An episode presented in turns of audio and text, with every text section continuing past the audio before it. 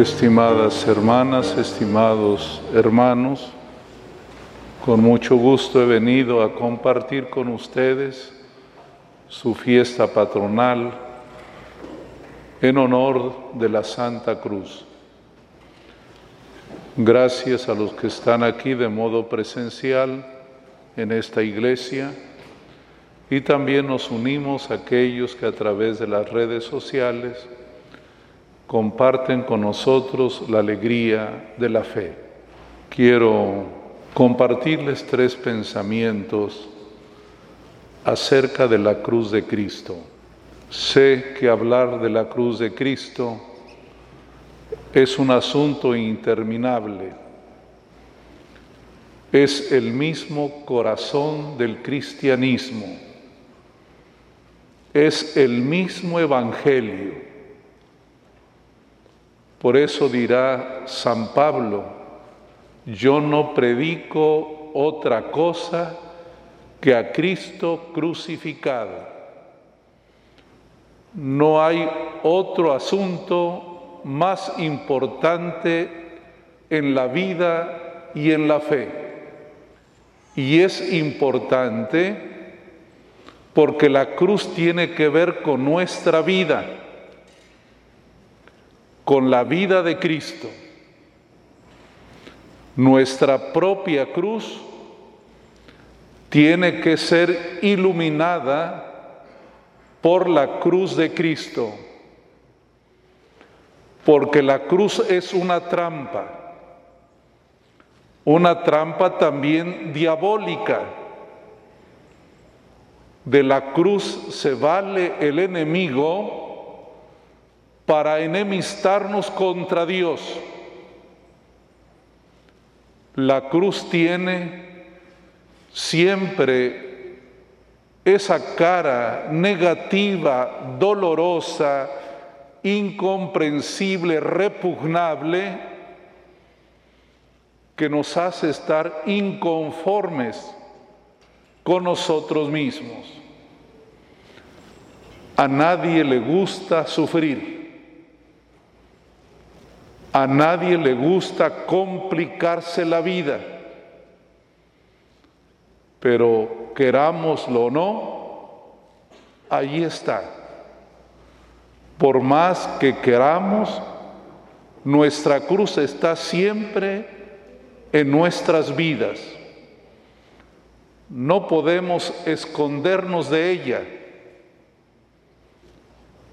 Me gusta mucho una experiencia de las comunidades indígenas, que las cruces tienen espejos, tan adornadas con espejos. No sé a qué obedece esa tradición, pero yo le encuentro esta explicación. La cruz es nuestro espejo. Ahí tenemos que vernos ese es nuestro retrato. La cruz está hecha para nuestro tamaño. La cruz es el trazo humano. Nadie más puede estar en una cruz, solo el ser humano. Y por ello, la cruz tiene esa ambivalencia la primera siempre repugnable, pero la otra también salvadora. Es como el veneno de la serpiente, mata, pero puede dar vida. Por eso los médicos tienen como símbolo la serpiente y efectivamente, la cruz puede destruir, puede matar, pero también puede ser árbol de vida.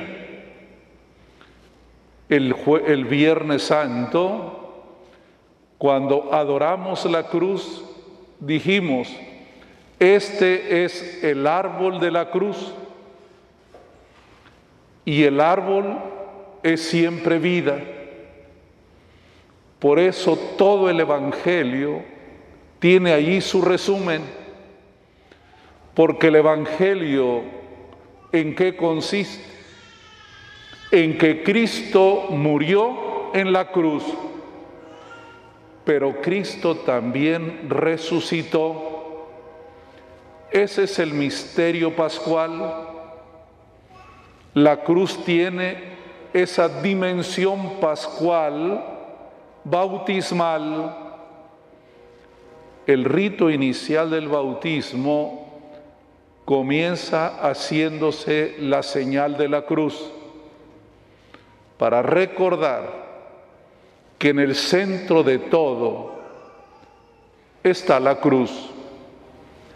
El que quiere caminar solo con ella sabe que le hace daño, que le mata.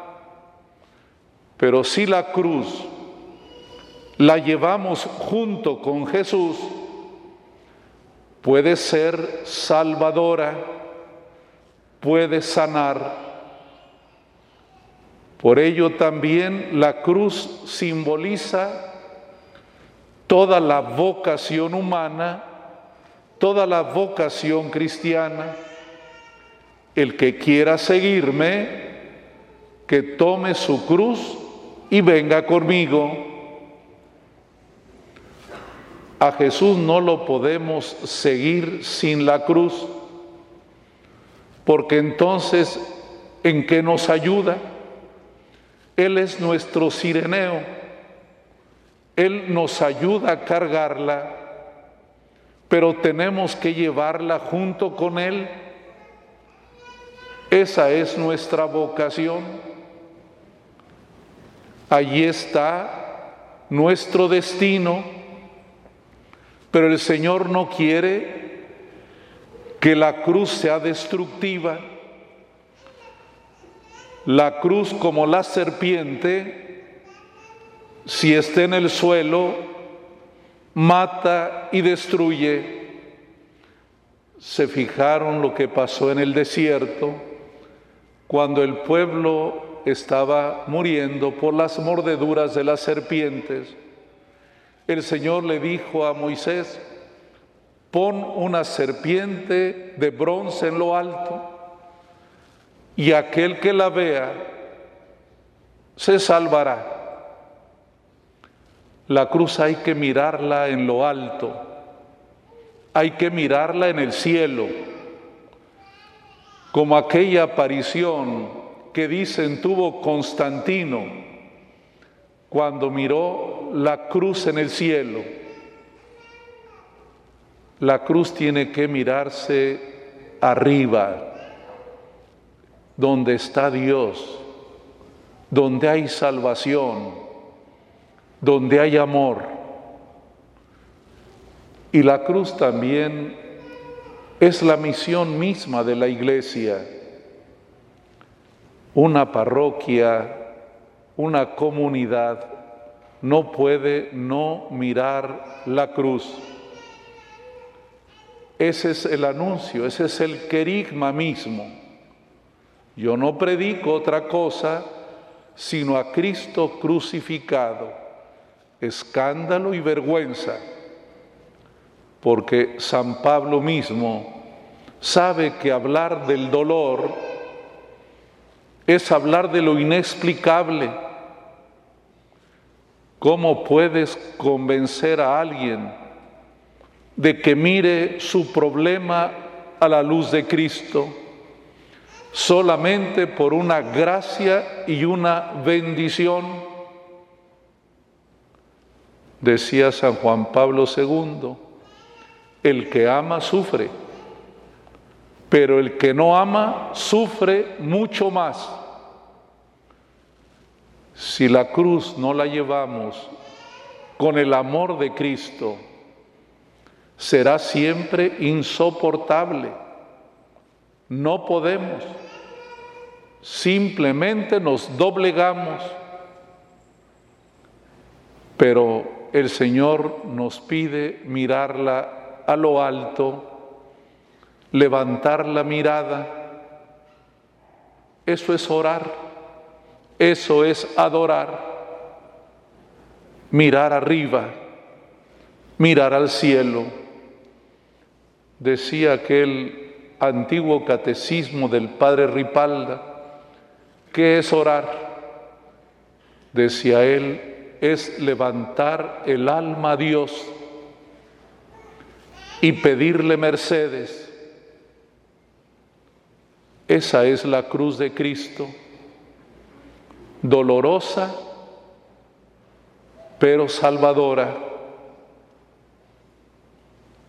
Vamos a pedirle al Señor, porque todos sin excepción, ustedes y yo, cargamos nuestra cruz